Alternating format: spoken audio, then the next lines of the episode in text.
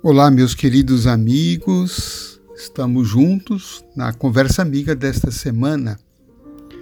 Hoje, refletindo sobre um pensamento do psiquiatra Carl Gustav Jung. Num pensamento primoroso que diz assim: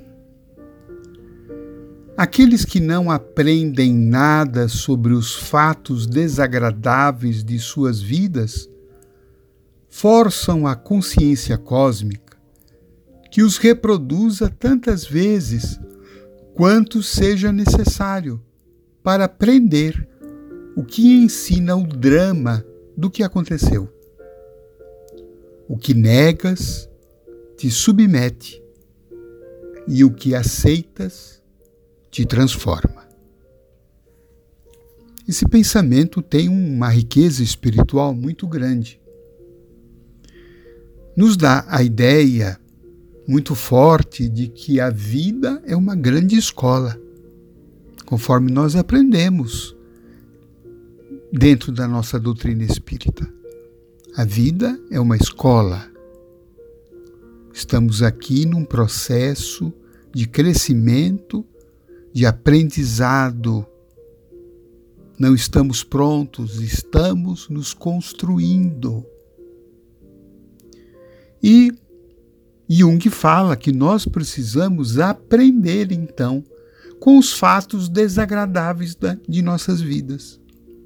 Porque esses fatos desagradáveis de alguma forma revelam alguma imperfeição, alguma fragilidade nossa, alguma área ainda não desenvolvida, já que nós somos ainda espíritos imperfeitos, temos pontos positivos, mas também temos áreas ainda imaturas, áreas não desenvolvidas.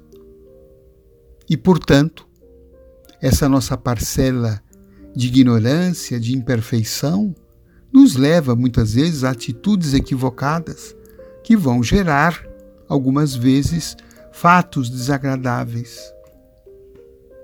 Então é necessário, diz aqui o grande psiquiatra, que nós precisamos aprender com esses fatos desagradáveis da vida. Por isso que a vida é uma escola e nós somos os alunos, né?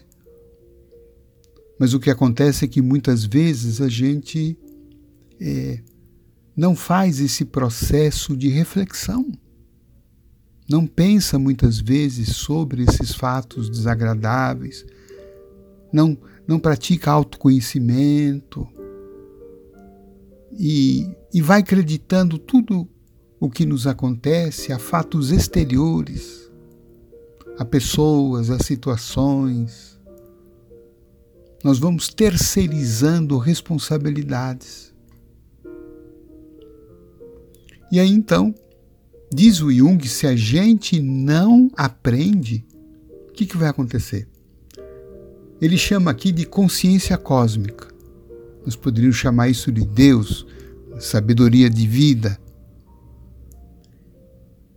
Se a gente não aprende, a consciência cósmica é obrigada a reproduzir tantas vezes quanto seja necessário para aprender o que ensina o drama do que aconteceu. Então, o problema não refletido, a lição não aprendida, vai se transformar numa lição repetida.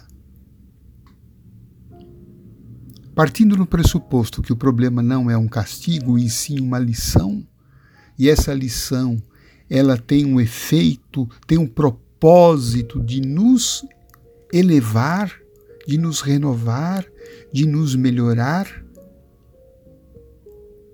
Enquanto a gente não aprende a lição, o problema fica conosco. E aí não adianta apenas rezar, não adianta apenas buscar um tratamento espiritual. Não basta esperar que Deus transforme as nossas dificuldades se a gente não aprende as lições. Acho que uma grande postura que vai nos ajudar bastante é a postura de aprendiz aqui na vida. Aluno, com a humildade necessária para sentir que nós precisamos aprender, que a gente não sabe tudo, que a gente não pode tudo, que tem muita coisa ainda que nós estamos carregando é, muitas dificuldades. Então, quanto mais rápido a gente aprender a lição, quanto mais rápido a gente né, se renovar, porque não, não basta apenas é, entender, ah, isso está acontecendo porque eu preciso me renovar em tal coisa. Mas se eu não fizer a renovação, é, eu, eu ainda não tomei consciência. Eu tive ciência do que está acontecendo, da causa, da finalidade, mas ainda não adquiri a consciência no sentido da minha transformação. Quer dizer, eu não adquiri ainda sabedoria, eu não experimentei a transformação. Né? Mas quando eu a experimento, aquele problema já não tem mais razão de ficar conosco, porque a finalidade dele foi atingida. Mostrar ampliar a nossa consciência e melhorar as nossas atitudes. Por isso que é, Jung termina aqui dizendo assim: o que negas te submete. Ou seja, aquilo que eu não admito, aquilo que eu não reflito, aquilo que eu não interiorizo, aquilo que eu não aplico na minha vida, vai ficar me submetendo seja, esse problema ficará sendo reproduzido continuadamente. Mas aquilo que eu aceito, isso me transforma. Quer dizer, aquilo que eu analiso, a verdade que eu assimilo, eu digo, puxa, esse problema está me mostrando que eu preciso ser mais perseverante, por exemplo, que eu preciso ser uma pessoa é, de mais fácil trato, que eu preciso ser um pouco mais cooperativo, que eu preciso ser mais paciente, que eu preciso perdoar, que eu preciso assumir as rédeas da minha vida.